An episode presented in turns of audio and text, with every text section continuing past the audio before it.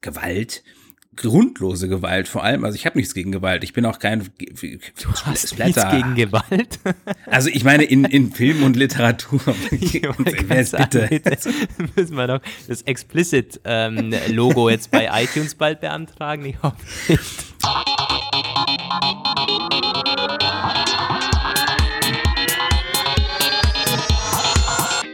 Hier sind Roman von Genabit und Lukas Gera. Ihr hört den Apfelplausch, eine Produktion von Wake Up Media. Hallo, meine Lieben, äh, herzlich willkommen zum Apfelplausch, zum Apfelplausch 85, oder? Genau. Eine neue Ausgabe und wir fassen wie gewohnt die Apple-Woche, die Technik-Woche für euch zusammen. Naja, Roman, es war ja nicht irgendwie wahnsinnig was los an Gerüchten oder Knaller, ähm, aber einige kleine Geschichten, die doch sehr spannend ähm, im Endeffekt waren. Und wir möchten gleich starten, beziehungsweise ich will starten mit einem Update. Wie geht's denn meinem iPhone 10? Meinem, äh, das leider ohne Face ID auskommen muss im Moment und das wird Nach auch vor, so bleiben. Ja. Spoiler Alert. Ich war im Apple Store. ähm, ganz, ganz, ganz, ganz kurz für die, die letzte Woche nicht eingeschaltet haben. Mein Face ID ist kaputt, ähm, weil ich so dämlich war und das iPhone mit naja, zu viel Wasser gereinigt habe, sagen wir mal so. Und ähm, jetzt kommt da eine Meldung, hm, irgendwie True Depth Kamera ist fehlerhaft, muss ausgetauscht werden so. Ich war am Dienstag, glaube ich, beim Apple Store habe mal den Ahnungslosen gespielt und gesagt, oh, könnt ihr da mal schauen. Also irgendwas funktioniert hier nicht. Und der Typ hat mir schon Hoffnungen gemacht, irgendwie, ah, da ist Apple ganz kulant und es ist eineinhalb Jahre und wenn ich es bei Apple direkt gekauft habe, soll ich mir keine Gedanken machen. Und ja, dann hat er ähm, da können wir gleich mal die Mail vorlesen, die wir noch bekommen haben. Die spielt nämlich da rein. Der gute Benedikt hat uns geschrieben: Hallo Apfelplauschteam, ich hatte auch eine Wassererfahrung mit meinem iPhone 10. Mir ist das Handy ein paar Sekunden, wirklich Sekunden, in den Pool gefallen und Face ID wurde aufgrund der Rückkamera deaktiviert. Dieselben Symptome. Schleier und Dunst an der Kamera, auch nach mehreren Tagen war das Fehlerbild noch vorhanden. Genau wie bei mir.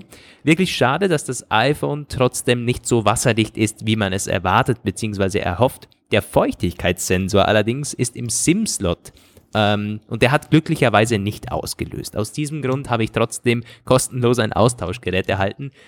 Danke für den coolen Podcast. Viele Grüße, Ben. Ähm, ja. Bei mir hat er leider ausgelöst und zwar komplett. Das war tiefrot, dieses kleine Streifchen. Der Apple Store Mitarbeiter war eh so, also im Grunde selber überrascht, weil er mir ja schon irgendwie Hoffnung gemacht hatte. Und dann hat er da das ist aufgemacht und gesagt, uh, uh, uh, reingezündet und mir das irgendwie gezeigt. Ja, ich soll mal schauen hier.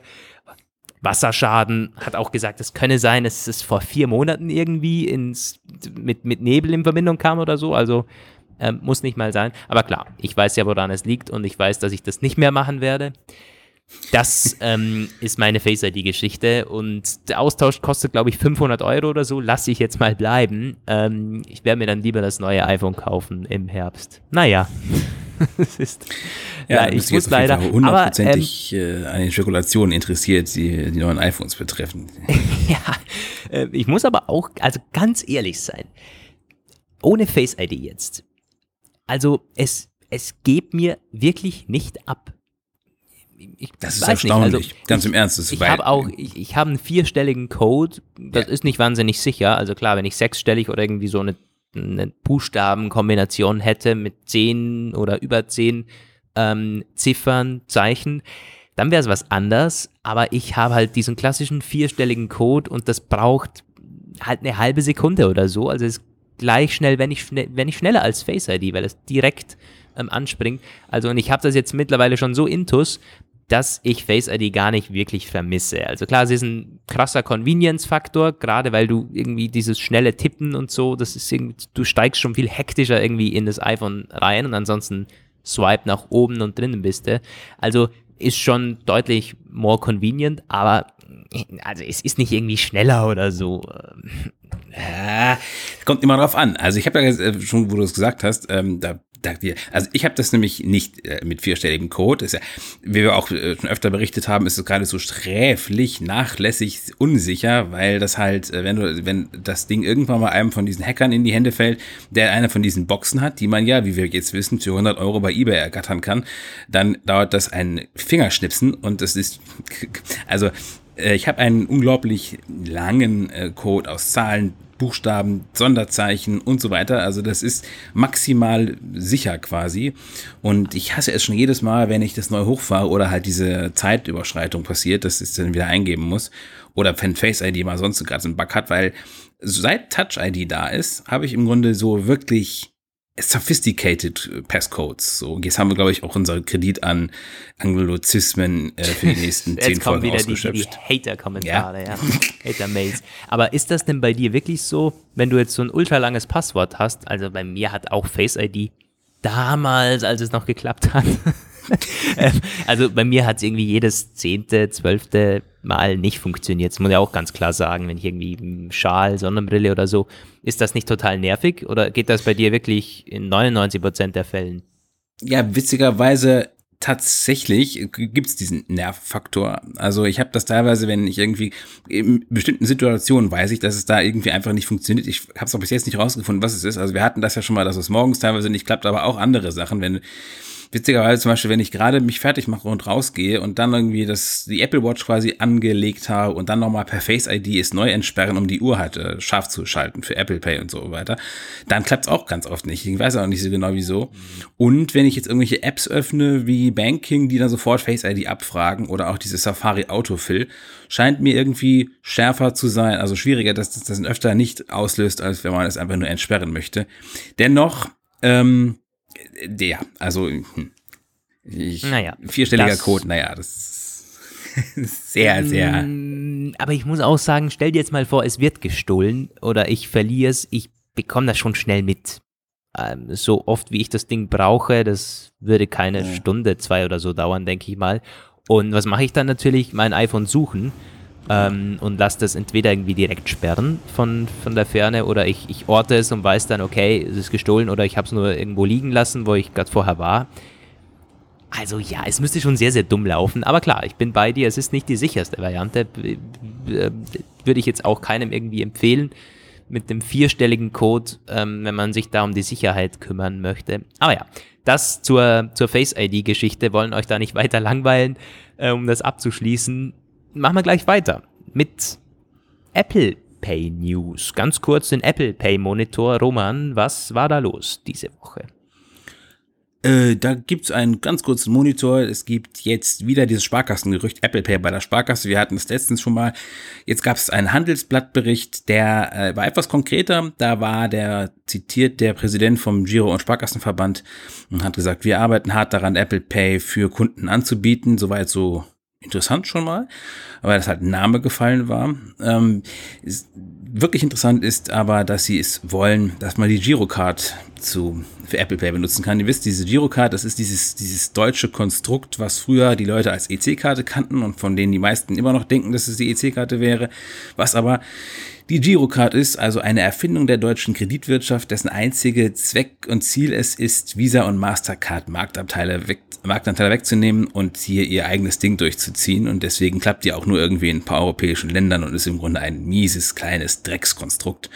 Aber die kommen direkt wollte das auch schon mit Apple Pay zusammenbringen. Ich persönlich bezweifle das. Da müssen sie unglaubliche Zugeständnisse wahrscheinlich machen, da Apple darauf eingeht, weil die wollen das ja nicht. Die wollen ihre NFC-Schnittstelle nicht öffnen und die Apple Pay Topologie nicht ändern und ja, aber das war zumindest der Handelsblattbericht mhm. und das war unser Apple Pay Monitor. Das war der Apple Pay Monitor, dann geht's ähm, direkt weiter mit dem ersten Themenblock, Gerüchte-Themenblock. Es gab, naja, vor zwei Tagen war das, glaube ich. Ähm, da hat's geheißen, in der iOS 12.2 Beta 4 hat ein Entwickler ein Icon des iPod Touch gefunden und in einer Art und Weise, wie man den iPod Touch nicht kennt, nämlich randlos, ohne ähm, Home-Button. Naja, hat sich dann aber wohl rausgestellt, dass das Ganze irgendwie fake ist, wahrscheinlich. Ähm, wer hat das, war das so ein, war das überhaupt ein Entwickler? Ja, oder? Ja, der Typ war schon Entwickler. Hm. Aber, Aber, der hat es ähm, per, per Twitter, ich glaube, es ist Jonathan Mitchell oder keine Genau. Ahnung irgendwie. Den Namen hat man noch nicht gelesen vorher. Ich habe mich deswegen auch ein bisschen gewundert, dachte, okay, vielleicht ein neuer äh, Leaker. Er ist, ähm, später wurde er dann auch als selbsternannter Leaker bezeichnet. Hm. Und ja, also er hat es sich irgendwie zurecht gebastelt, weil er irgendwie davon ausgehen konnte, dass jetzt, wo da wirklich relativ viel über so ein iPod Touch spekuliert wird, dass er große Aufmerksamkeit kriegen könnte. Ja, das ist ihm wohl auch gelungen, aber ich muss sagen, er hätte es auch besser machen können, weil ich habe mir das Icon dann nochmal angesehen. Das ist nicht mal symmetrisch. Also dieses, dieses iPod-Konstrukt, das er da reingebastelt hat in so ein blaues Icon, das ist gar nicht ganz mittig. Also ich weiß nicht, was er sich dabei gedacht hat.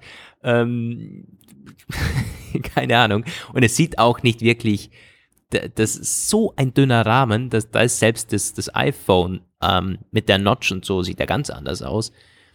Aber klar, ähm, versucht hat er es, ist aber ziemlich sicher fake. Nichtsdestotrotz können wir sagen, die iPod-Gerüchte halten sich irgendwie. Also es gibt schon Perspektive für den iPod Touch noch irgendwie in den nächsten Monaten, würde ich sagen. Ja.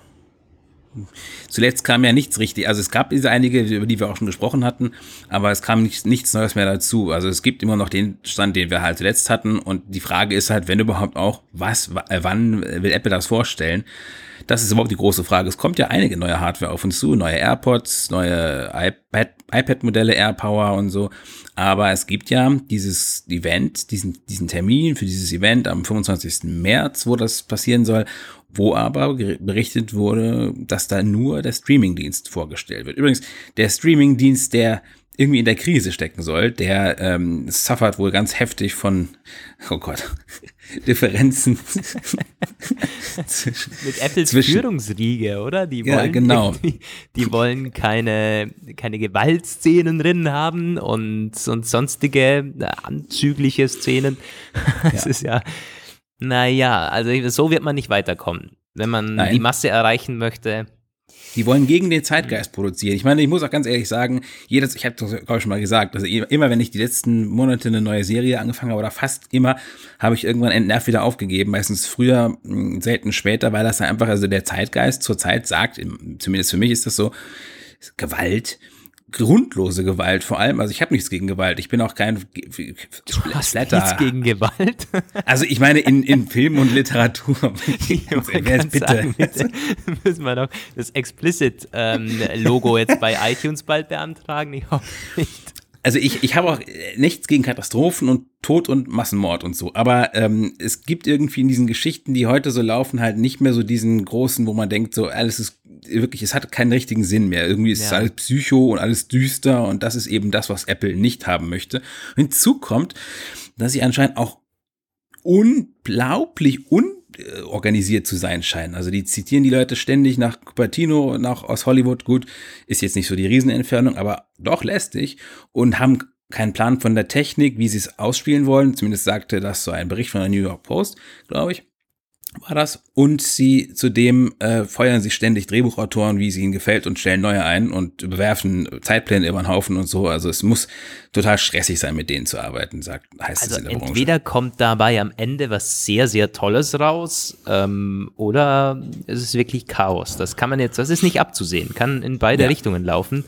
Ähm, Wenn ich raten müsste, würde ich sagen, wird es wie mit Apple Music. Der Anfang wird wahrscheinlich Ja. Kraut und Rüben und irgendwie, irgendwann wird es sich dann wahrscheinlich fangen und besser werden. Nach einer langen, langen könnte Durststrecke. ich mir auch äh, sehr, sehr gut vorstellen. Ich meine, Apple hat halt die krasse Customer Base, haben wir schon öfters besprochen, dass da halt, dass es ein Sprungbrett ist für so einen Streamingdienst, ist völlig klar und dass man da immer Kunden haben wird. Die Frage ist halt, kann man es mit Netflix und Co. aufnehmen?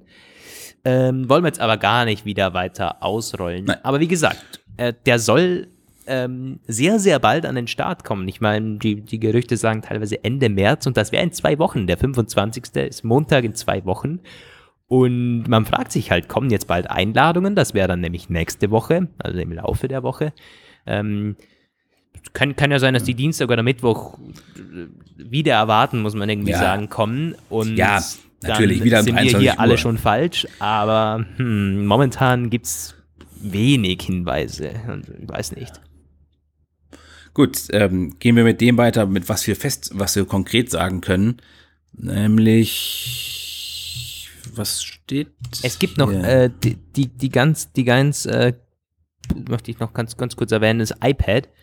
Ähm, da gab es heute erst noch ähm, eine Neuigkeit, das normale iPad, iPad 2019, iPad 9,7 Zoll, wie man es auch immer nennen möchte, soll wieder mit Klinke und Touch ID kommen, also wohl nichts mit randlos und iPad Pro Design. Ja, das aber das wäre halt dann auch ehrlich. wieder, aber wäre dann auch wieder so ein klassischer Kandidat, den man halt so noch irgendwie auf der, auf der Keynote vorstellen könnte. Zusammen mit AirPods, das braucht alles nicht so lange. Ähm, könnte man also gut unterbringen. Hm, ich bin ja. gespannt ob da was kommt. Am Ende wird es wieder also so ein Education-Event im April oder so. Ein Entertainment-Event wird das bestimmt. Und da werden sie wahrscheinlich ah. sagen, dieses neue iPad eignet sich. Also es wurde ja schon vermutet, dass wenn sie iPod und iPad vorstellen, dann könnten sie sagen, so, das ist perfekt, da kann man jetzt die neuen Streaming-Folgen drauf gucken.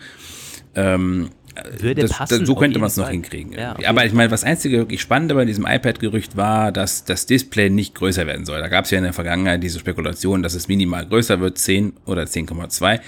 Letzter Bericht aus Japan bleibt gleich groß. Ich würde dann natürlich gucken, also wie, krieg, wie kriegt man da doch noch irgendwie aktuellere Specks rein, dass, dass da noch irgendwas das ist, was sich da unterscheidet. Also. Das wird schon gehen, das ist ja auch nicht so mega dünn, oder? The Verge hat das schon so betitelt, if it ain't broke, don't fix it. Also das iPad 2019 wird sich nicht grandios unterscheiden vom Vorgänger. Ja. Naja, aber immerhin gut, dann hat man wieder ein, ein Einsteiger-iPad. Das wird sich also so äh, weiterspielen, auch preislich, wo man ja sagen muss, das ist durchaus momentan ein spannendes Gerät in Sachen Preis, Preis-Leistung. Kennt man so von Apples Line-Up nicht. Das wird man wohl weiter so beibehalten. Ist ja eigentlich auch eine gute Nachricht. Ja, ja. dann gehen wir mal zu was Witzigem. Ganz im Ernst, also ihr werdet es sicherlich alle mitgekriegt haben, das was da auf äh, Twitter und äh, später auf Twitter an Anfang nahm es im Weißen Haus, war doch im Weißen Haus, oder? Tim Cook ich, da, war, da wäre mir gar, gar, nicht ganz sicher, aber ja, gut möglich, ja. Tim Cook war jedenfalls beim amerikanischen Präsidenten, bei Trump, mit einigen anderen äh, Führungs, ähm, ja, halt mit einen anderen Firmenchefs. Und da ging es um alles Mögliche. Der Aufhänger war aber Investitionen in den USA, Jobs für die USA, Trumps ähm, Leitbilder sozusagen. Und er hat Tim Cook gelobt. aber nicht Tim Cook, sondern Tim Apple irgendwie. Roman, ja, was ist jetzt, was, was war denn da los? Ja, der hat wieder mal, muss man sagen, irgendwie so mit so einem leichten Absatz äh, so Tim Apple gesagt, wo er Tim Cook angesprochen hat und ihm dafür gedankt hat, dass er in den USA so Jobperspektiven und Entwicklungen schafft. Wie ähm, nicht zum ersten Mal, er hatte das früher, war ihm das schon mit der Chefin von Lockheed passiert, der Rüstungskonzern. Lockheed und, Martin, ja. Ja, die ähm, spannend eigentlich, dass das eine Frau ist. Der, der oberste Chef war mir gar nicht bewusst. Aber ist, ist jetzt halt so die Frage, wird er langsam dement oder ist das einfach seine Faulheit? Und bei Trump äh, bin ich mir gar nicht so sicher. Also ich meine, der ist halt natürlich alt. Es kann sein, dass man gelegentlich was vergisst. Andererseits hat Tim Cook ja nun wirklich einen einprägsamen, griffigen, kurzen Namen. Hm, ein bisschen ignorant ist das halt schon. Aber äh, Tim Cook hat darauf ziemlich geil reagiert. Ne? Aber äh, man muss sich auch vorstellen, wie, wie das kam so trocken rüber. Ich meine, klar, er hat es ja auch tatsächlich so ernst gemeint, aber ihr müsst euch das, wenn ihr es nicht gesehen habt, im, im Video nochmal ansehen. Äh, Trump in seiner übrigen, üblichen Leier hat Tim Cook so gelobt und dann irgendwie so Tim Apple am Schluss, wo man sich denkt. Und er geht dann völlig normal weiter mit seinem, mit, macht dann weiter mit seinem Zeug und korrigiert sich nicht. Vielleicht weiß er es nicht besser, ist ihm nicht aufgefallen. Man weiß es nicht. Tim Cook hat das aber, wir haben im Vorfeld schon gesprochen, außergewöhnlich humorvoll aufgenommen. Denn was hat er gemacht? Er hat auf, auf Twitter hat er sich umbenannt in Tim Apple. Tatsächlich. Ich weiß gar nicht, ob es immer noch so ist. Das muss ich jetzt mal checken.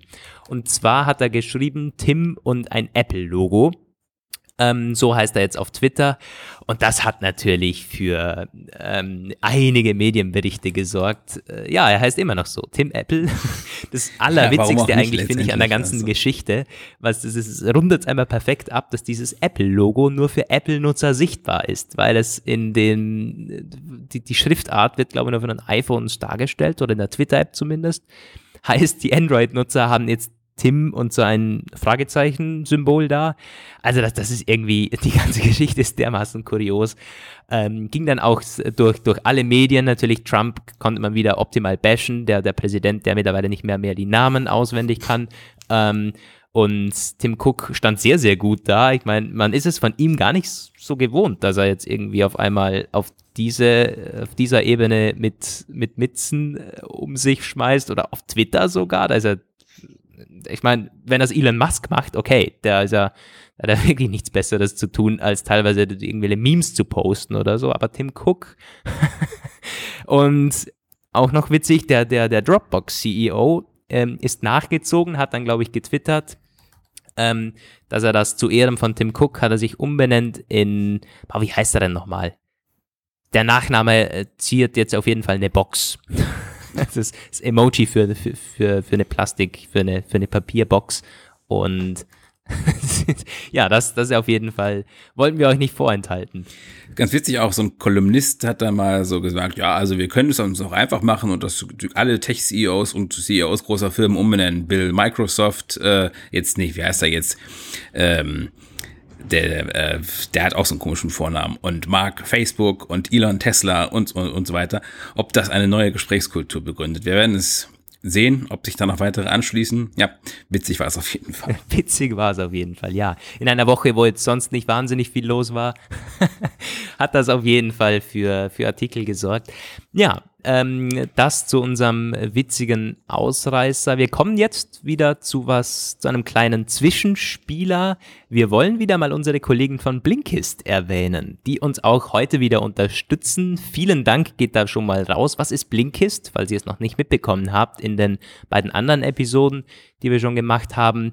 Blinkist ist ein Abo-Dienst für Hörbücher, aber kein gewöhnlicher, denn Blinkist fasst über 2500 äh, internationale Bestseller mittlerweile auf Deutsch zusammen. Heißt, ihr habt da kompakt innerhalb von einer Viertelstunde, 20 Minuten ähm, das Fachbuch aus allen möglichen Kategorien. Da ist von Psychologie über Technologie, Biografien, ähm, alles dabei, Geschichte.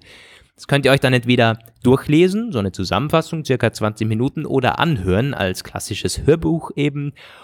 Und ja, Roman und ich haben das beide schon ausgetestet. Ich nutze es tatsächlich auch relativ regelmäßig. Habe erst letztens wieder einen Versuch gemacht. Ähm, ich höre meistens Musik, wenn ich vom, vom Büro zur, über die, also mit der U-Bahn dann nach Hause fahre. Das sind in etwa eben 20 Minuten. Und habe mir mal gedacht, ja, lässt du die Musik mal weg und da ging sich optimal so ein, so ein Hörbuch aus. Das war dann irgendwas mit Psychologie, die ähm, war noch ganz spannend. Und ja, man hat den, den Nachhauseweg halt eben optimal produktiv genutzt. Fand ich eine wirklich coole Sache. Und wir haben auch heute wieder eine Überraschung für euch im Rahmen von Blinkist, denn ähm, alle Apfelplauschhörer bekommen 25% Rabatt auf das Jahresabo von Blinkist Premium. Die Aktion läuft immer noch, ähm, ist zu finden auf der Homepage blinkist.de slash Apfelplausch. Nochmals buchstabiert ist der Name B-L-I-N-K-I-S-T, also blinkist.de slash Apfelplausch. Da bekommt ihr exklusiv 25% Rabatt. Und ihr könnt es aber auch kostenlos testen und dann direkt wieder stornieren. Ähm, also eine tolle Aktion von den Jungs und vielen Dank für die Unterstützung auch dieses Mal. Ja, jo, äh, dann geht so es viel weiter. zu Blinkist. Mit ah, jetzt, jetzt kommt aber auch irgendwie was, was Spannendes. Da, da, als, als, mir, als du mir das per iMessage schon geschickt hast, dachte Ja. ich mir, was ist jetzt los? Ich dachte, ich schicke dir das mal, um zu gucken, ob, ob ich das irgendwie richtig begriffen habe. Ja, das- wir hatten ja neulich darüber gesprochen, dass die äh, faltbaren Smartphones, nein, keine Sorge, wir machen jetzt nicht wieder das große Für und Wider auf, aber dass halt diese Plastikdisplays, das, das, ist- das ist definitiv ein Wider. Und äh, und hast du noch so gesagt, ja, also, ja, faltbares Glas geht einfach nicht. Also das wird ja wohl nicht gehen. Ich kann es mir auch jetzt noch nicht vorstellen, keine Ahnung. Aber Apple hat da was patentiert, nicht? Nee, äh, Corning, der Gorilla-Glashersteller, hat äh, sich das irgendwie anscheinend zu Herzen genommen, dass jetzt offenbar der große Hype für faltbare Displays ausgebrochen ist und hat ja angefangen, ein faltbares Glas zu entwickeln. Ein, ja, ähm, Gorilla Glas eignet sich dafür nicht. Das ist zu äh, unflexibel, es ist recht resistent und bruchfest, aber äh, eben nicht, nicht das, kannst, das kannst du nicht flexibel machen. Aber Willow Glas, das äh, kann man. Ich weiß auch nicht, was Willow Glas genau ist und wie sich das auszeichnet, ehrlich gesagt. Das ist anscheinend ein Spezialglas, das in bestimmten Anwendungen in der äh, Architektur zum Einsatz kommt und ist aber mit elektrischen Schaltungen verträgt es sich gar nicht gut, weil im Rahmen der Herstellung irgendwelche äh, irgendwelche aggressiven Salze entstehen und die korrodieren Transistoren und deswegen kann man das nicht direkt als Displayglas verwenden. Was machen sie? Sie versuchen das zu mischen und das optimale Verhältnis hinzukriegen zwischen Gorilla Glas und Willow Glas und das haben sie auch schon angefangen. Erste Samples gibt's schon, die wurden schon an Firmen ausgeteilt, die äh, erfüllen aber jetzt zurzeit noch keine Ansprüche für Marktprodukte. Das wird noch ein paar Jahre dauern, sagt Corning selber. Ähm, ist natürlich eine mega spannende Idee. Also ich kann es mir auch überhaupt noch nicht vorstellen, wie sich das, wie, wie sich das darstellen soll. Also es äh, ist, ist wie, also das, die Vorstellung, faltbares Glas ist ähnlich skurril wie die Wortschöpfung Liquid Metall, die es ja vor ja, seit ewigen Zeiten gibt. Ist mir auch gerade im Kopf äh, gewesen jetzt. Wo man genau, wobei wir wissen mittlerweile. Sagt, es kommt ein Liquid Metal iPhone, aber irgendwo. Ja. Ist immer halt, ist noch immer nicht da. Auch dieses Saphirglas, das war doch, was man an Saphirglas-Meldungen gelesen hat. Klar, es ist jetzt in der Apple Watch natürlich verbaut, ähm, seit der ersten Generation. Zumindest in den, in den Edelstahlmodellen. Und dann gab es immer wieder Berichte, ja, das kommt jetzt dann auch auf die iPhones, die werden endlich kratzfest, aber dann hat es Völlig unzerstörbar, total, da kannst du dann, ja, ja, ja. Ja, ich meine, es splittert ja einfach. Von dem her hat man dann, hat man es dann, glaube ich, dennoch wieder gelassen, wenn man sagt, okay, ein bisschen Kratzer, das ist noch eher vernachlässigbar, aber wenn es halt bei jedem kleinen Aufprall oder so direkt komplett zersplittert, was bei Saphirglas so ist, es sehr, sehr spröde ist, dann lassen wir es lieber. Ich bin gespannt, ob das in, in, in die ähnliche Richtung geht und auch wie mit diesem Liquid Metal. Aber klar, Apple forscht in allen möglichen Materialien, was ja auch gut ist. Ich meine, ich glaube nicht, dass man in fünf Jahren das iPhone auch noch mit Vorder-, Rückseite, normale Glas und irgendwie Edelstahl rundherum. Ich meine, Corning, muss man sagen, ist ja erst mit dem iPhone richtig groß geworden in diesem Consumer Electronics Bereich. Die ja, die, die gibt es schon ewig länger, ne? Aber ja. die waren früher immer relativ klein und kontinuierlich. Ja, da hat und die ja kriegen ja auch Steve Geld Jobs, von Apple zugeschossen. Hm. Da hat Steve Jobs, ähm, steht in der Biografie drinnen, wie er diesen Laden im Grunde hochgezogen hat, weil er gleich mal eine riesige Bestellung abgegeben hat für eben iPhone-Displays, äh, Displaygläser. Haben sie noch nie produziert und ähm, die hat er dermaßen unter Druck gesetzt, dass sie es dann im Endeffekt doch hingebogen haben. Und dann gibt es diesen berühmten Brief von Steve Jobs an den Chef von Corning, glaube ich, ähm, am Tag, an dem das iPhone auf den Markt gekommen ist. Ohne euch hätten wir es nicht geschafft. Und ich glaube, da ist Corning einer der einzigen Firmen, die sowas bekommen haben. Und das iPhone, glaube ich, auch noch dazu. Also Corning hat schon eine interessante Geschichte mit Apple. Spannend wäre, wenn man jetzt sowas ähnliches wieder an den Start bringt, dass man so eine Pionierarbeit beim Smartphone irgendwie macht und faltbares Glas an den Start bringt. Hm. Ja, da werden wohl wieder einige Entwickler nachts um drei irgendwie hochgejagt werden müssen wie zuvor und äh, noch die letzten, den letzten Feinschliff an den Prototypen äh, zu erledigen. Aber es ja. gibt jetzt nicht irgendwie absehbare Zeitfenster, oder? Nein. Die, hm. Several Years äh, war da die Rede, also das ich denke, ähm, der Bericht, den das dazu gab, ich weiß gar nicht gerade von wem der kam, da hieß es jedenfalls, das wird ungefähr wahrscheinlich dann fertig sein für den Markt, wenn äh, faltbare Smartphones sich durchgesetzt haben. Oder äh, bis dahin sind die eben verschwunden. Und das wäre natürlich für Apple geradezu prototypisch. Also die sind ja immer so, dass sie Sachen dann erst bringen, wenn es sich, äh, wenn sich ein Markt schon gebildet hat, um den dann von hinten aufzurollen. Also ich kann mir das super gut vorstellen. Die, die lassen sich jetzt erstmal die äh, Samsung und Co. an den ersten Generationen und all ihren Kinderkrankheiten abarbeiten und wenn die dann irgendwann so ein bisschen so den Glamour verloren haben, dann kommen die dann und sagen, yo, aber jetzt haben wir es. Das ist jetzt faltbares Glas. Das gab's noch nie zuvor. Vergesst das Plastik. Ich meine, es wäre eine tolle, tolle, tolle Vorstellung. Wir haben es in der letzten Episode, wie gesagt, hört euch die gerne an. Wir haben da mit dem Patrick drüber gesprochen. Fast eine halbe Stunde lang über faltbare Smartphones. Wollen wir jetzt gar nicht wieder das Fass aufmachen. Ähm, und das haben wir durchdekliniert. Apple wird es heute und morgen und nächstes Jahr noch nicht machen, ziemlich sicher. Aber Samsung ist halt wirklich krass dran. Die planen doch schon wieder zwei neue faltbare Handys, oder? Richtig, eins davon soll so aussehen wie das Galaxy Fold und eins davon soll so ein bisschen so aussehen wie das Mate X von Huawei. Also mit außenliegendem ja, Display, das drum rumläuft. Ja. Sollen sie mal, sollen sie mal. Ich meine, das treibt ja, das ist ja sehr kompetitiv und äh, für, den, für den Endkunden ist das gut, zumindest wird es irgendwann gut sein, die, die sagen, der für uns ist es jetzt schon gut, es ist eine spannende Entwicklung, eine spannende Beobachtung. Wir können uns drüber auslassen, Ja. was da so vor sich geht. Ja, das zum Fall. Ich, es sieht auch so komisch aus auf diesen, äh, wir haben, also ich habe hier die Show Notes und da steht faltbares Glas. Ich meine, was, was soll denn das? Ich kann es mir halt dermaßen nicht vorstellen. Es muss halt irgendwie so ein Material sein, wo die Oberfläche glasartig ist, sich zumindest so anfühlt. Aber ich meine, es kann ja nicht, ich, ich weiß nicht, das, das ist komisch. Also, hm. Du, ich habe keine Ahnung. Also äh, vielleicht, vielleicht ist ja irgendwann jemand mal so nett, uns ein Sample zukommen zu lassen. Das, äh, Ja.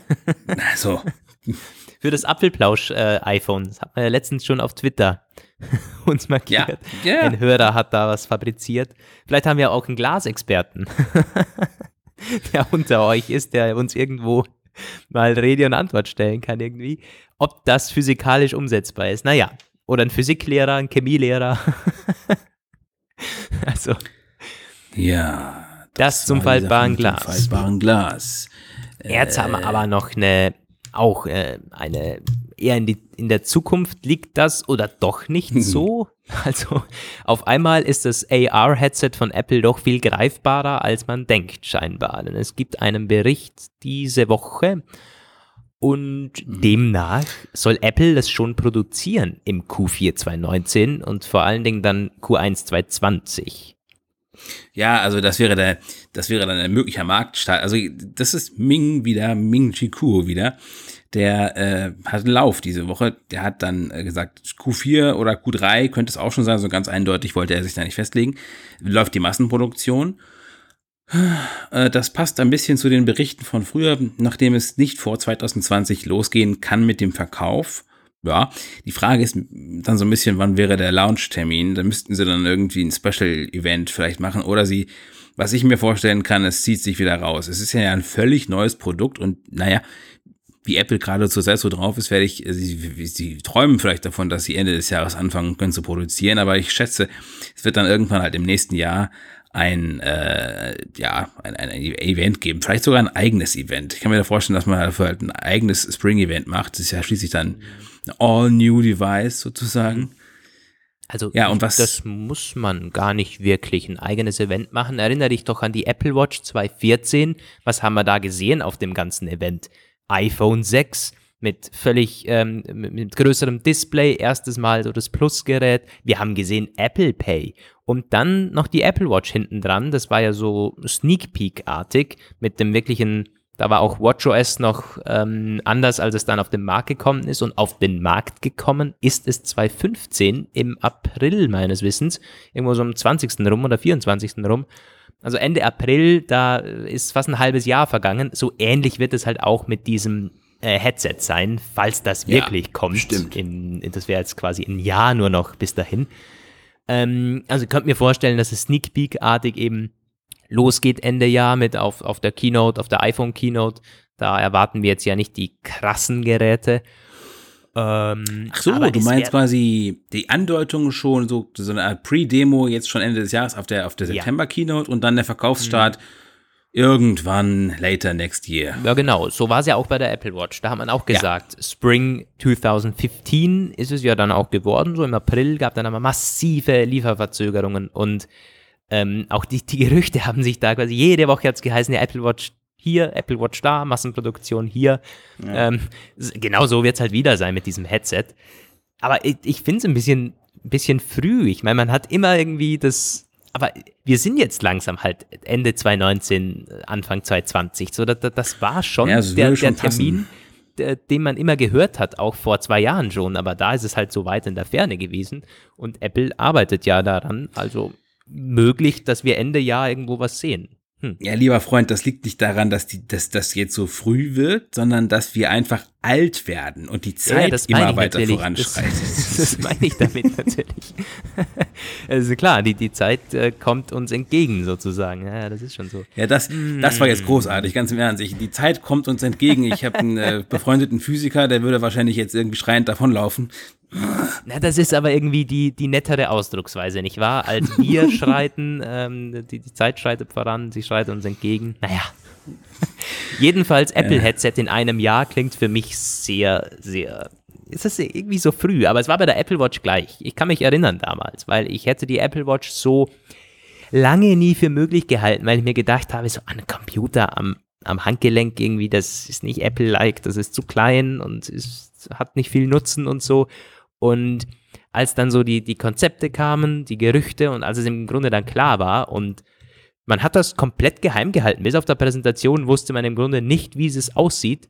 Und selbst auf der Keynote war man so ein bisschen unsicher, oh Gott, oh Gott, in, mit dieser Krone und so. Es war völlig neu irgendwie, aber sie hat sich durchgesetzt, doch in ihrem, in ihrem Segment. Wir haben auch diese Woche wieder Berichte, ähm, die Apple Watch ist Marktführer, ganz klar und zwar unangefochten. So ähnlich könnte, ja. es, könnte, es, mit diesem Headset natürlich auch sein. Es wird nicht der Massenabsatz gleich sein, 2020 oder 2021, aber man könnte halt den Markt wirklich umwälzen. Ja, das ist schon so. Also es gibt noch eine Sache, die wollen wir jetzt nicht aus den Augen verlieren, die Kuo auch noch gesagt hat, bevor wir jetzt ins äh, allgemeine Reden kommen, was die erste Generation der Watch nämlich, ach Quatsch, die erste Generation des Headsets wird äh, eine bemerkenswerte Ähnlichkeit, also Parallele zur Apple Watch erster Generation aufweisen, nämlich in Bezug auf die Abhängigkeit von, äh, vom iPhone. Die erste Watch, wir wissen das, die konnte quasi nichts ohne das iPhone. Diese App, diese, diese Dinger da, das waren ja keine richtigen Apps, die liefen ja alle auf dem iPhone. Und so wird es mit der Apple, äh, mit dem Apple Glasses auch sein, sagt Kuo. Ähm, nämlich du brauchst für alles das iPhone. Das macht die gesamte Rechenarbeit, das Rendering, die Performance-Sache. Ähm, auf dem, die, die Brille selbst hat dann quasi nur die Gläser und die Sensoren, die ja auch wichtig sind für diesen ganzen AR-Klimbim ähm, und sonst nichts. Das heißt, nichts mit ROS, also dieser ähm, Fork von iOS, der das ähm, AR-Betriebssystem für die Brille sein soll, von der ja schon früher besprochen wurde. Übrigens, immer noch ist mir nicht ganz klar, wie sie das auflösen wollen, weil ROS ist jetzt zurzeit ein Robotik-Betriebssystem für Open-Source-Roboter. Da müssen sie also noch ein bisschen Namensforschung, äh, Patentinvestitionen, irgendwie Lizenz ja, bla, leisten oder sich einen schöneren Namen suchen, keine Ahnung, verstehe ich eh nicht, was das soll. Hm. Also, sprich auf jeden Fall keine Apps, keine richtig guten Apps für die Brille. Das dauert dann noch bis 2021 oder 2022. Es klingt sehr, sehr Apple Watch-like. Ja, wie die Apple. Watch damals gestartet ist. Hm. Ich, also ich bin wirklich gespannt. Das wäre natürlich schon ein Hammer, wenn das dieses Jahr irgendwie vorgestellt wird. Das ja, wäre ein wirklicher das Hammer. Wär's. Ähm, ja, was soll ich sagen? Aber sag mal, äh, äh, ich, also, ist meine Frage so, ich kann mir nicht so richtig vorstellen, dass das plötzlich äh, massenhaft Brillenträger ja. hervorbringt, wo keine waren. Und vor, vor allem noch, was ich mir auch gerade frage, bin ich jetzt vielleicht blöde, aber was ist denn mit den Leuten, die eine Brille brauchen, weil sie eine Brille, weil sie, ne, also weil sie eine Brille mit Sehstärke halt haben? Die können doch die dann nicht benutzen. Oder zumindest nicht gleich. Also ich meine, oder. Naja, doch, das, das, das sollte schon gehen. Das ist halt Google Glassartig dann. Da kannst naja, du auch ein optisches Glas dann irgendwie einbauen. Vielleicht rechnet das das dann gegen oder so. Das wird schon funktionieren. Ähm, naja, weil aber, das kann man aber, sich nicht leisten. Dass ein Brillenträger da quasi zuerst Linsen einsetzen muss, dass er normal sieht und dann die Brille. Das wird doch kein Mensch machen. Nee. Aber wie willst du das machen? So eine normale Brille, also jetzt nicht irgendwie, ne? Die wird ja auch angepasst und so, da gehst du zum Optiker, da gibt's Anfertigungen für, es gibt unglaublich viele verschiedene Sehstärken und Dioptrien äh, und so. Also du kannst ja nicht einfach irgendeine Handels-, so eine Universalbrille, die taugen ja nicht viel. Also jetzt so, so eine, so eine, eine quasi so eine äh, unangepasste Brille. Du kannst, glaube ich, keine Brille auf den Markt bringen, also keine AR-Brille, die Leute, die verschiedenen Sehstärkebedarf haben, als Brille dient. Also ich meine, ich wüsste gar nicht, wie das gehen sollte. Die müsste genauso viel leisten wie eine normale Optikerbrille auch. Ist, aber da, da geht es ja nur um die Gläser dann im Endeffekt. Die müssen halt optisch halt so geschliffen sein, dass es das, den Augapfel dem Verzogenen ausgleicht. Und ja. alles, was da quasi dazugespielt wird mit irgendwelchen, mit irgendwelchen Lasern und, und das, das geht ja ähm, das wird ja so rein, rein ge, gebeamt irgendwie, so dass es du dann quasi über der Umwelt ziehst. Und das ist ja nicht im Glas verbaut, oder doch? Also bei der Google Also Glass es gibt ja verschiedene so. Modelle. Es gibt welche, die haben auch Bildschirme durchs Transparente irgendwie. Das wird nicht, Aber also das wird nicht, so wird es nicht funktionieren. Wenn, dann wird das recht, halt ja. an, an, der, an, der, an der Seite so quasi, dass es wie, wie reingebeamt wird. Und das kann dann der, das System bestimmt rausrechnen, dass man halt irgendwie die, die Optik des Glases zuerst mal irgendwie berücksichtigt und das für den Nutzer dann irgendwie ähm, wieder scharf ist. So, so muss es halt kommen. Es wird aber schon so sein, wahrscheinlich, dass du dann, wenn du die bestellst und dann wirst du welche haben, die quasi komplett ohne ist, weil dieses Schleifen der Gläser, das muss ja vor dem Ausliefern passieren, dass du Mhm. quasi das beim Bestellprozess angeben musst, Das wie bei muss Mr. so. Specs irgendwie. Ja, das muss so sein, ja. Das ist ja todesaufwendig. Äh, Also auch von der all- Logistik und von der ganzen, also allgemein ist es, also das, mir geht das Konzept halt noch nicht ganz auf. Also da muss Apple schon was Krasses liefern, dass ich sage, ey geil, das ist der neue Shit. Ich meine, ich verstehe es ja, ich verstehe das Konzept AR-Headset und so, aber da sind wir auch gesellschaftlich noch nicht angelangt, glaube ich, im Jahre 2019, dass man das tolerieren würde, wenn man mit einer Brille rumläuft.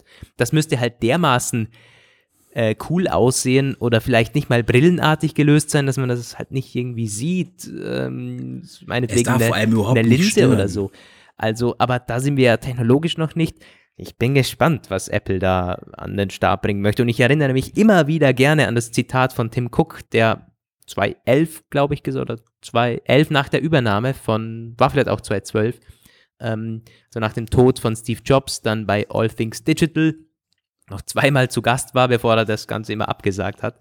Und da war dann noch so der, der Stammler, der mit, mit Interviews noch nicht viel am Hut hatte, hat aber damals schon gesagt, ähm, eine Uhr kann er sich vorstellen, weil das quasi was Natürliches ist und die jungen Leute tragen keine Uhr mehr, weil sie, ähm, weil sie die Infos schon am Handy haben. Wenn man es aber besser löst und in den Fitnessbereich geht, kann er sich das vorstellen. So hat das damals schon ähm, angesprochen, ist genauso gekommen. Die Apple Watch ist eine für viele Jugendliche und so eine tollere Uhr, motiviert sie wieder eine Uhr zu tragen. So, bei der Brille sagt er aber, ähm, die wird ja getragen von Leuten, die wollen keine Brille tragen, müssen es aber, weil sie es ansonsten nicht sehen.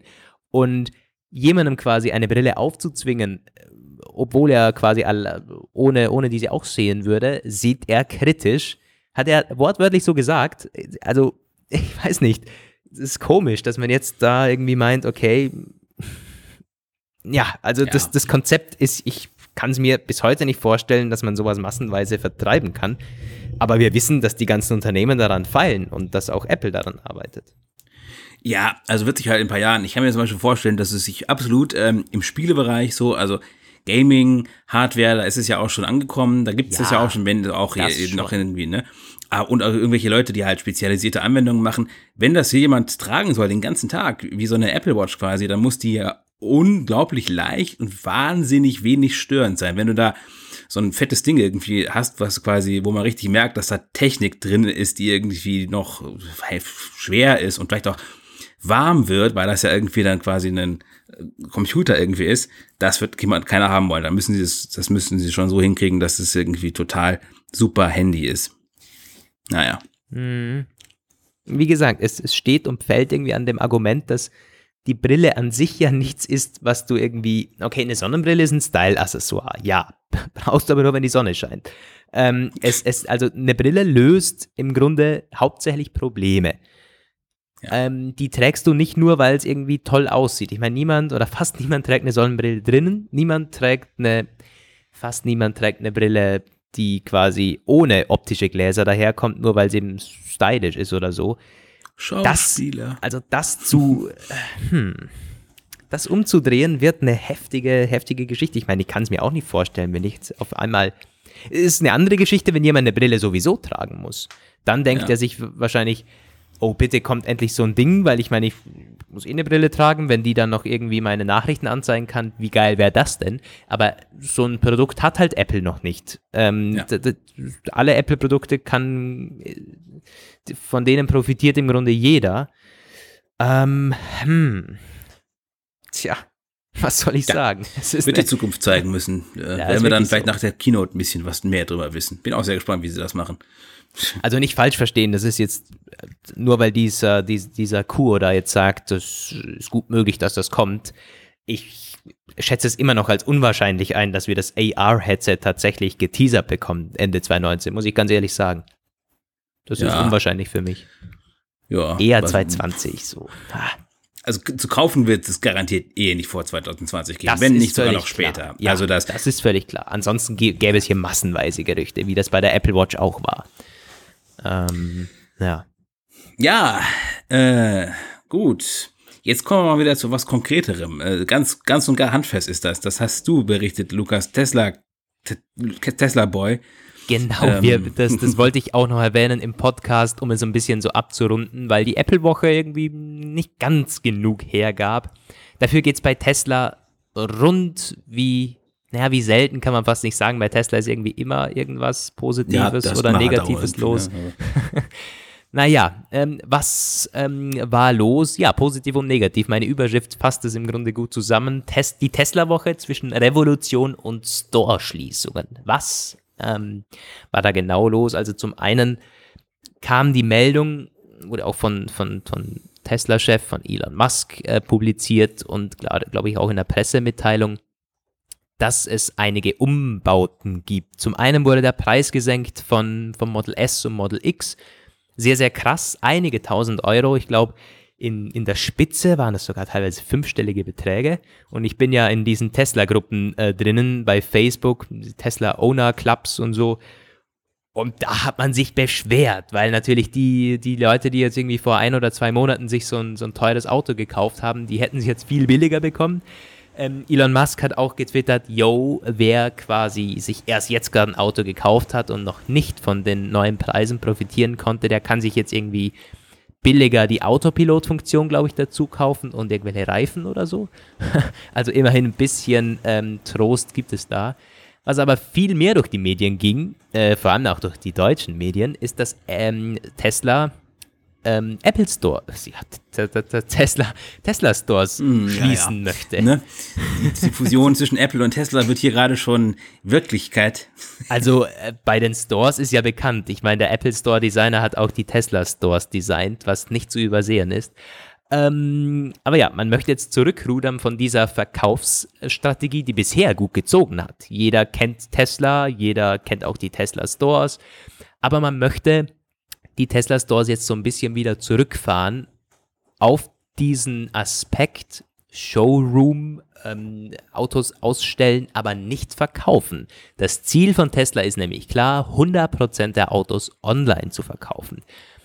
Elon Musk hat schon gesagt, mit dem neuen Checkout-Prozess des Tesla Model 3 kann man innerhalb von zwei Minuten, glaube ich, kaufen. Ich habe das auch schon ausprobiert, man muss flink sein, aber es ist tatsächlich möglich. Also da kann man, es gibt wenig auszuwählen. Also da sind bei den deutschen Autos kannst du halt zwischen 50 Farben auswählen, teilweise irgendwie gefühlt und dann irgendwie Add-ons und Zeug und Sachen. Das Model 3, der Checkout-Prozess, der ist wie wenn du ein iPhone zusammenstellst im Grunde. Also das ist, und am Ende gibst du halt Kreditkarte irgendwie Hast du schon Äh, gemacht, deine- ja? Wann Kannst du demnächst wieder Tesla für das Deposit. Nee, habe ich noch nicht gemacht. Ähm, aber das ist das Ziel. Ich möchte mal, das möchte ich mal mit dir diskutieren. Was, was hältst du denn davon, Autos online zu verkaufen? Das ist bei uns halt überhaupt nicht gang und gäbe. Da wird jeder sagen, was soll denn das? Ich will ins Auto reinsetzen, ich will jetzt Probefahrt machen. Ähm, aber Tesla ist berühmt dafür geworden. Man hat für das Model 3 damals 150 und 1000 Vorbestellungen knapp innerhalb von 24 Stunden bekommen, ohne dass jemals jemand in diesem Auto gesessen ist, weil man es erst vorgestellt hatte über Nacht da. Also, zunächst mal, äh, Autos online kaufen ist ja gar nicht so unüblich, wie du sagst. Natürlich, klar, das Anfassen und Rumfahren, aber es ist auch, dass auch hier in Deutschland läuft und äh, floriert eigentlich dieser, dieser, dieser Online-Handel mit Autos. Gerade so diese großen Gebrauchtwagenseiten, da wird eine ganze Menge verkauft. Mobile.de sage ich hier nur oder äh, Autoscout24, ganz, ganz große Seiten mit unglaublichen Au- Aufrufzahlen. Ähm, es gibt auch äh, florierenden Online so äh, äh, Anhängermarkt so. Es gibt unglaublich viel Werbung dafür in der Vergangenheit. Übrigens witzigerweise, oder was heißt, ne, unsere Firma hat zum Beispiel auch eine eigene Autoseite, gar nicht so klein, wo man, wo man günstig Neuwagen kaufen kann. Also das gibt es schon, dieses Geschäft. Natürlich äh, gibt es auch in jeder Stadt immer überall Autohändler, jede Menge. Und ich glaube halt auch, also dieses Tesla-Ding, ich habe da auch ein paar Einschätzungen zugelesen von verschiedenen Leuten. Äh, unter anderem, glaube ich, irgendwo in so einer Wirtschaftszeitung, so ein Wirtschaftsredakteur, Kolumnist, weiß ich gar nicht, wer das war, Handelsblatt, Wirtschaftswoche.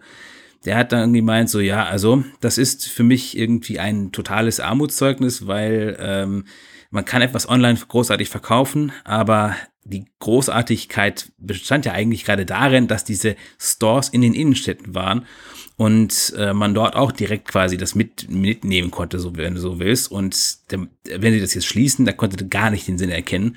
Und da muss ich mich eigentlich anschließen. So. Also ich meine, online kann man alles machen. Natürlich, du kannst alles online verkaufen, aber es gibt doch über, überhaupt gar keinen Grund, die Stores zu schließen. Und da kannst du mir nicht erzählen, dass das nicht irgendwie dass das, dass das eine ideologische Sache ist, weil sie jetzt sagen, wir sind die Online-Company und wir finden es geil, Autos online zu verkaufen. Hätten sie nicht irgendwelche äh, Engstellen oder so, hätten sie diese Stores nicht geschlossen, weil letztendlich ist es eine großartige Sache, einen Tesla-Store neben einem Apple-Store zu haben in einer Stadt wie, weiß ich auch nicht, wo ist das, wo ist das der Fall? In München, äh, Berlin, nee, Berlin. In Berlin sind sie tatsächlich nebeneinander, Berlin, ja. ja. Ähm, also das Ding ist ja, mein Apple, äh, Tesla gibt es ja eine Art zu, dass das ein ganz klarer Kostenmove ist, weil man die Mitarbeiter einspart, weil man die Storeflächen einspart. Das sind ja immense Kosten, was man da an Miete und an Mitarbeiter bezahlt. Und deswegen konnte man zum Beispiel auch jetzt diese, diese, diese Autos billiger machen, weil man quasi das als, wenn, wenn du online ein Auto verkaufst, hast du im Grunde null Kosten. Diese dämliche Webseite, die, die, die kostet dich ja nichts im Grunde, also im Vergleich. Ähm. Und das ist die ganze Argumentation. Also äh, Tesla möchte es halt so einfach wie möglich machen. Klar, die, die, die Tesla-Stores werden ja nicht alle geschlossen. Aber es wird schwieriger sein, zu einem zu finden, außer man ist wirklich halt in den großen Städten. Ich meine, der in Wien hat erst gerade aufgemacht, der, der wird nicht gleich wieder zugemacht werden, denke ich jetzt mal. Aber wenn du irgendwie ländlich wohnst oder so, das wird dann schon das wird schon eher heftiger. Also da zu einem äh, Tesla-Store zu pendeln, irgendwie drei Stunden hinzufahren, nur um sich da hinzusetzen, äh, hineinzusetzen und dann das online zu konfigurieren, weil du im Store selber da nicht mal wirklich was äh, bestellen kannst. Ja, gebe ich dir recht, das ist irgendwie nicht geil. Also was man sich dabei gedacht hat, kann ich dir letztendlich außer diesem Kostenaspekt, den man, ob, ob, ob das jetzt so viel bringt, Weiß ich selber nicht genau. Ja. Die Kosten sind natürlich riesig, gerade wenn du so Mieter am Kurfürstendamm, das sind natürlich immense. Andererseits kann ich mir irgendwie nicht vorstellen, dass dafür das Geld nicht mehr da ist. Ich meine, die haben, klar, die müssen sparen, das hat man so jetzt immer mitgekriegt so, aber so, das wirkt, auf mich wirkt das so ein bisschen wie so eine Maßnahme von irgendeinem so Controller, der versucht kurzfristig Kosten rein zu, Kosten zu sparen, ähm, die aber, ich weiß nicht, wie viel man dadurch wirklich sparen kann. Und ich glaube, der, der Nachteil für die Marke und für die Präsenz und die Breitenwirkung ist wahrscheinlich längerfristig größer, als kurzfristig die Kostenersparnis sich auswirkt. Das, das ist halt die Frage. Das, da wäre ich mir nicht mal so sicher, weil die haben ja nicht gesagt, dass sie in, in vier Jahren oder so, wenn sie irgendwie deutlich mehr verdienen, mit Model 3 und Model Y, also Model Y kommt ja in vier Tagen, am 14. März wird das vorgestellt, das kleine Model X ähm, die haben ja nicht gesagt, dass sie es wieder aufmachen dann. Aber jetzt mm, sind ja. sie eben wirklich knapp an dieser Linie, wo, wo sie halt noch Verluste schreiben. Das ist relativ, wird immer knapper, hat sogar schon mal ein Quartal gegeben, wo man 300 Millionen Gewinn ausgewiesen hat. Also Tesla kann profitabel sein. Ist es aber nicht, wenn man an solchen entscheidenden Stellen natürlich hohe Ausgaben hat. Also ich könnte mir vorstellen, dass es halt jetzt, wenn man diese Massenautos vertreibt, ein Schritt ist, wo man sagt, ey, die Leute kaufen sie ja sowieso, weil wir halt mit Abstand die besten Elektroautos haben, dann sollen sie es halt online kaufen und wenn es 5000 nicht machen, weil sie lieber reinsitzen wollen, dann sollen es die nicht machen.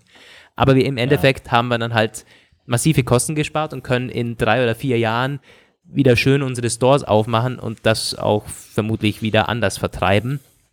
Ja, die Frage, aber es ist schon krass, dass mittlerweile auch die Autos also wirklich, ich meine, 100% online wäre schon heftig, wenn man das, äh, wenn man das so durchsetzen kann.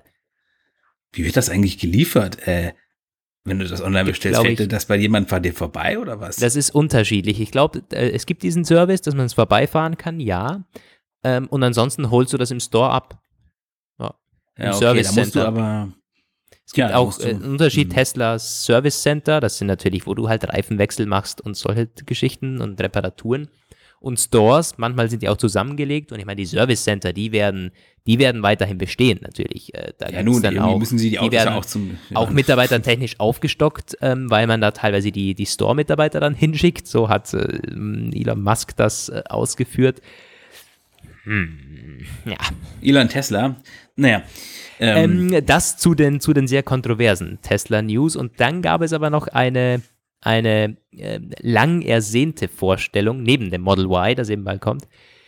Die Supercharger Version 3 sind jetzt angekündigt und die haben es die haben's heftig in sich. Hat auch weniger Schlagzeilen gemacht, als ich mir das irgendwie gedacht hätte hier in Deutschland. Ähm, denn es ist krass. Hast du das gelesen zufällig, Roman, was die jetzt drauf haben? Die ja, die laden jetzt schneller irgendwie, ne? Laden, ähm, ja, schneller ist gut. Also die in, in dem Peak in der, in der Peak Performance laden sie 120 Kilometer in fünf Minuten. Und wenn man es hochrechnet, ist, ist es 1600 Kilometer in einer Stunde. Wird in der Realität nicht erreicht, weil man nicht immer volle Kanne reinballern kann. Aber es wird vor allen Dingen jetzt schneller und auch für, auch für die älteren Autos, die noch nicht die, die, die, die krasse Lade, die Ladesysteme drinnen haben, weil der Tesla automatisch äh, die Batterie aufheizt, während man zum Supercharger hinfährt. Also dann kann man schon mit einer heftigeren Leistung ähm, gleich anfangen zu laden, als das vorher der Fall war. Um, um den Faktor 20 Prozent ähm, sollen mit dem neuen Update dann alle schneller laden, was irgendwie schon krass ist. Du lädst dir über Nacht ein Software-Auto auf das Auto und das lädt dann irgendwie ein Fünftel schneller auf am Supercharger. Ist, ähm, das sind so Dinge, wo mich dann irgendwie faszinieren. Das ist schon, äh, schon, ist schon eine tolle Sache. Und dann werden eben im Q2 2019 diese Version 3 Supercharger dann ausgerollt und die laden dann wirklich in einer Viertelstunde knapp 300 Kilometer oder 350 Kilometer nach in der Realität. Und das ist heftig. Das nähert sich dann halt einem wirklich alltagstauglichen Einsatz von diesen akkubetriebenen Elektroautos. Ja, darfst du nicht die Hand reinhalten, den Ladestrom. ja, äh, wird dann, glaube ich, Wasser gekühlt, dieser, diese, diese Tankstelle, dieses Stromkabel auch, weil das ja halt irgendwie dermaßen dermaßen High Voltage ist, logischerweise. Ja, das geht bei Tesla ja, ab. Auf dem Fitnessstudio Parkplatz von meinem Fitnessstudio steht auch immer ein Tesla oder was heißt, steht da letztens stand da einer. Keine Ahnung, aber was das für einer ist. Ich weiß nur, der, der wirkte da irgendwie wie ein Gefährt vom Mars. Das Fitnessstudio ist jetzt nicht so ein Fitness First Chicky-Mickey, sondern eher so in so einer abgelegenen Industriebrache, ah, so wirklich? Fabrikhalle irgendwie. Da bin ich immer und da steht dann dieser Tesla stand da letztens, sage ich auch so. Hast du dich verfahren?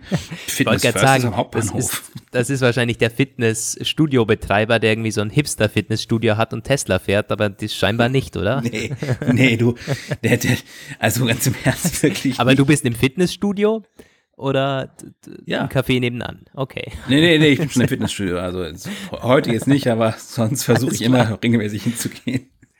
Naja, na gut. Ja, eigentlich sind wir ja am Ende, aber there's one more thing I wanted to talk about today. Ähm, Apple soll es verschlagen werden. Wusstest du schon, schon gewusst? Hm? Ja, da gibt's doch diese US-Senatorin, die äh, Apple wegen dem, und die, die will aber nicht nur Apple zerschlagen, sondern am besten Amazon und seine, seine ähm, Supermarkt-Offensiven auch, weil das irgendwie genau. ihr alles zu viel wird, oder? Google und Facebook soll auch zerschlagen werden. Genau, das ist Elizabeth Warren, spricht die sich, glaube ich, aus. Ich weiß gar nicht genau, was die, ob die, ob die unabhängig ist, weil irgendwo stand, irgendwie stand nirgendwo eine Parteizugehörigkeit dabei. Ähm, müsste ich jetzt aber auch nachgucken. Und die hat gesagt, die Konzerne werden zu mächtig und die wollen deswegen das alles irgendwie, möchte das zurückdrehen und marktbeherrschende Stellungen äh, verhindern. Marktbeherrschend sieht sie das dann, wenn mehr als 25 Milliarden Jahresumsatz eingenommen werden und eben, das ist ein bisschen so diese Idee, was es auch für die Deutsche Bahn gibt, so quasi Infrastruktur und Produkt sollen irgendwie getrennte Gesellschaften werden, also sprich, in dem Fall von Apple wäre das der App Store eine eigene Firma, iTunes eine eigene Firma und App Store müsste dann auch, also es müsste auch Konkurrenz App Stores zulassen. Im Grunde so ein bisschen so in diese Richtung wie Microsoft in den 90ern, die wurden ja auch fast zerschlagen, bis die dann irgendwann eingestanden haben oder eingeräumt haben, dass sie den Internet Explorer und, ne, also diese Geschichte da, der Microsoft-Krieg in den 90ern, werdet ihr euch noch dran erinnern. Also so eine kurze Randbemerkung. Ich glaube nicht, dass das passiert. Das ist bis jetzt nur so eine einzelne Stimme und die Amerikaner haben auch gerade in ihrer Innenpolitik andere Sorgen um sich ja. diesem Dings zu. Aber witzig auf jeden Fall, weil heute kam diese, ich habe das in den letzten Tagen beobachtet und dieses Thema und dann kam heute Mac Live, die ja hm, manchmal ein bisschen langsam sind, mit dieser Überschrift, die wirklich genial war. Apple soll zerschlagen werden, sonst nichts am Sonntagmittag. Also ich habe ganz, ganz kurz einen echten Schreck gekriegt. Was ist denn jetzt los? Geht wieder, bitte. Und dann habe ich gesehen, ah, das ist diese Geschichte wieder. Cool down, es ist alles in Ordnung. Soll noch einer sagen, wir haben Clickbait? Also ganz im Ernst. Ja, du. Also, also.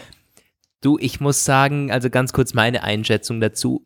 Sie hat ja recht. Natürlich sind diese Konzerne nicht nur wahnsinnig mächtig, sondern teilweise zu mächtig. Auch wenn man Amazon sieht, ähm, da, ich meine, wer nicht bei Amazon ist, hat teilweise keine Chance mehr, seine Produkte zu verkaufen. Also, und, und bei Apple ist das, ist das ähnlich mit, mit, mit dem App Store. Ja, Google wird ja auch schon wird da immer hart drangenommen, äh, kontrollieren ja im Grunde das, das ganze relevante Suchmaschinenbusiness, muss man ganz klar so sagen das sind massive Konzerne und die hat es so in dieser Art noch nie gegeben. Ja, da, da bin ich dabei, aber was soll man machen?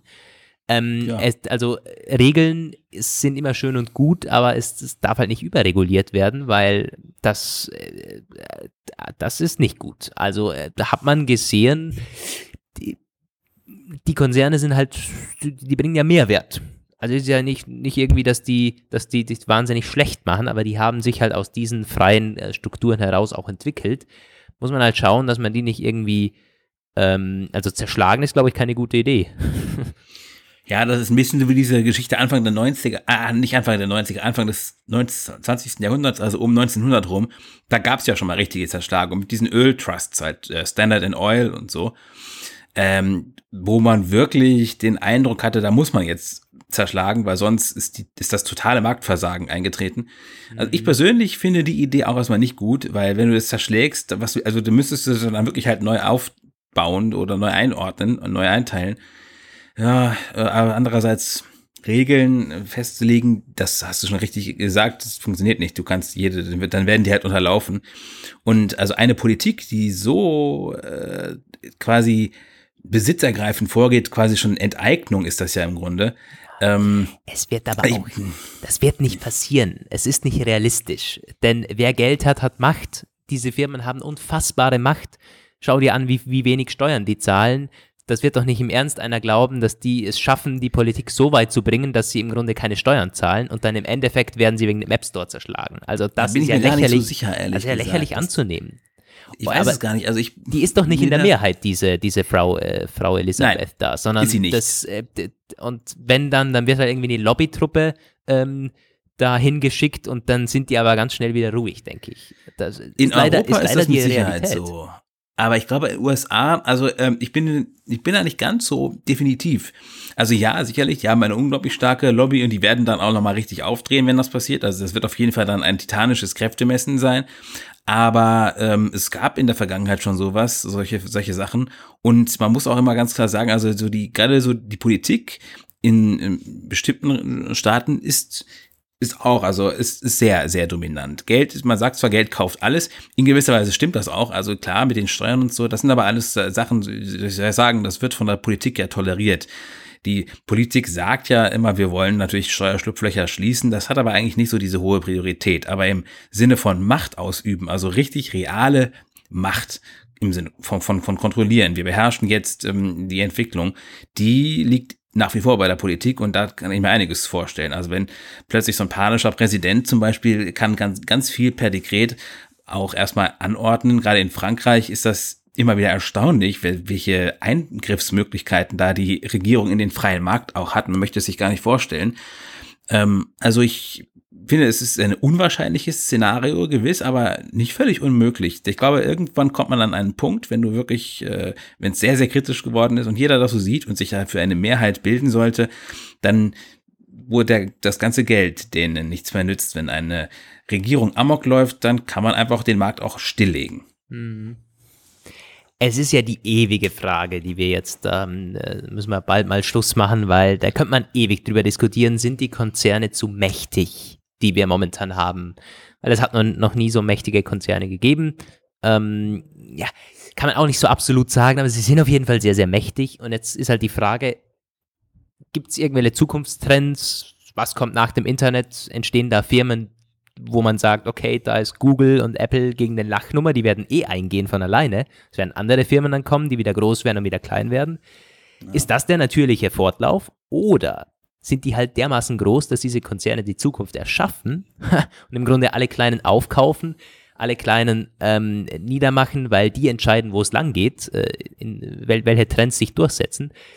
Das ist die große ja. Frage, kann ich jetzt nicht beantworten, natürlich. Wenn ähm, wir das könnten, wären wir wahrscheinlich nicht hier.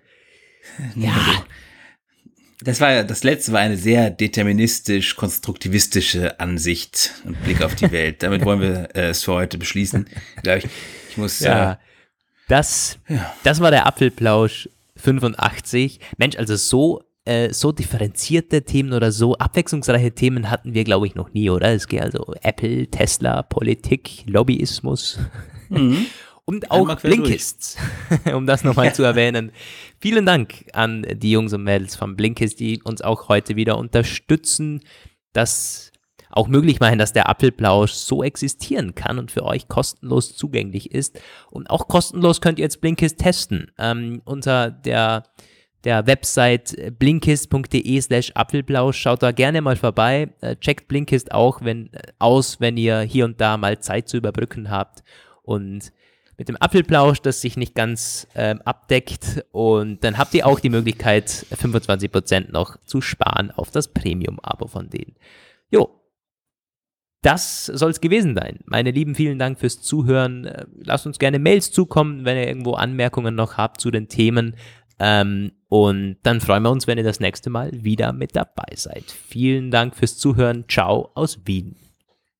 Ja, aber drei. Ciao aus dem Orkan geschüttelten Bielefeld in NRW. Ist es bei euch auch so windig? Du, es ist ganz schlimm. Der Bahnverkehr wurde eingestellt hier in NRW Nein, und es ist, ist ähm, Orkanwarnung. Bis zu 100 Stundenkilometer sind die Sturmböen bis heute Abend noch angekündigt. Ich bin auch schon die ganze Zeit hier mit Blick aus dem Fenster, stürmt und schüttet. Ich finde es eigentlich großartig, sowas. Also Wetter, bei uns, das sehr. bei uns ist zwar wieder die Sonne draußen, aber in der Nacht, das war wirklich ganz, ganz krass. Ich hatte schon Bedenken, das Haus hier stürzt gleich ein, weil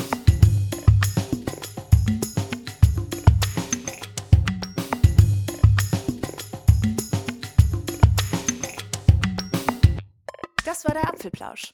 Schön, dass ihr dabei wart. Bis nächste Woche. Diese Sendung ist lizenziert unter Creative Commons.